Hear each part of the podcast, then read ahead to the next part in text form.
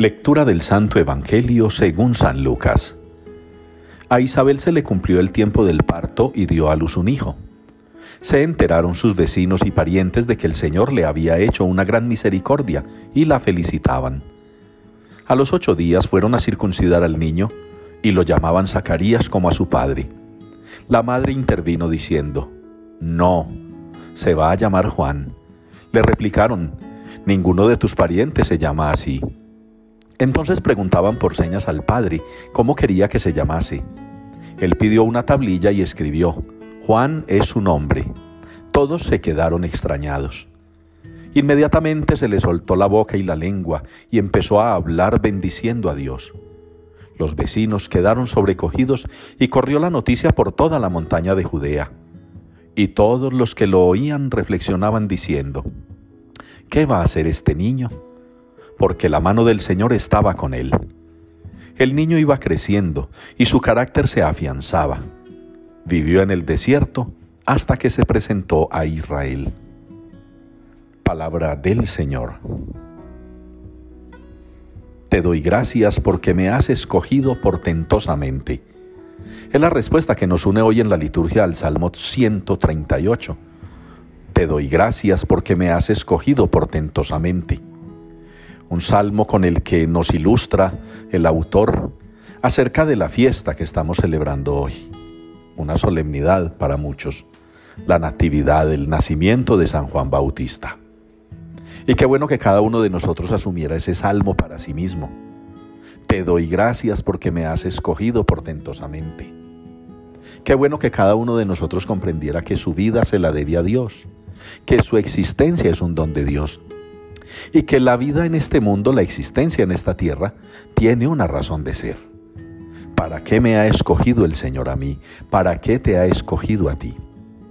Y quizá nos gustaría mucho a muchos que algunas personas también se preguntaran, ¿qué sentido le están dando a su vida si no es en Dios, si no es en el Señor en el que encuentran sentido?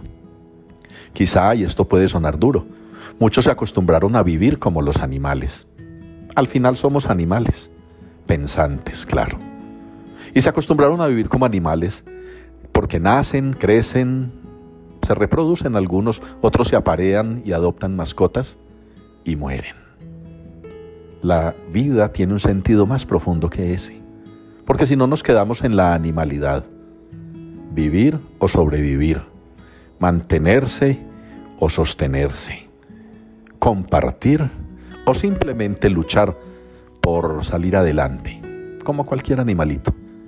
El Señor nos ha creado, el Señor nos ha traído a este mundo, el Señor nos ha enviado a la tierra, muy seguramente, muy seguramente, a cumplir una misión, en la maternidad, en la paternidad, en la vida consagrada, en la vida religiosa, en el ministerio sacerdotal, como hijos, como padres, como hermanos, como amigos, como vecinos como empleados, como patronos, como personas preparadas y como gente ignorante pero buena. Todos y cada uno de nosotros estamos enviados por el Señor que nos ha escogido portentosamente para alguna, alguna misión específica. Y esa primera misión, la más específica e importante, es volver a la casa del Padre.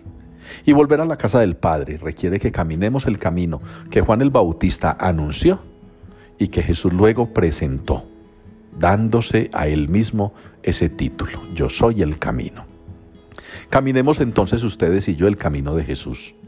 Escuchemos el anuncio del Bautista, de quien celebramos hoy el nacimiento, y con el salmista estemos convencidos que hay que darle gracias a Dios, porque también a ustedes y a mí nos ha escogido portentosamente para algo especial en este mundo.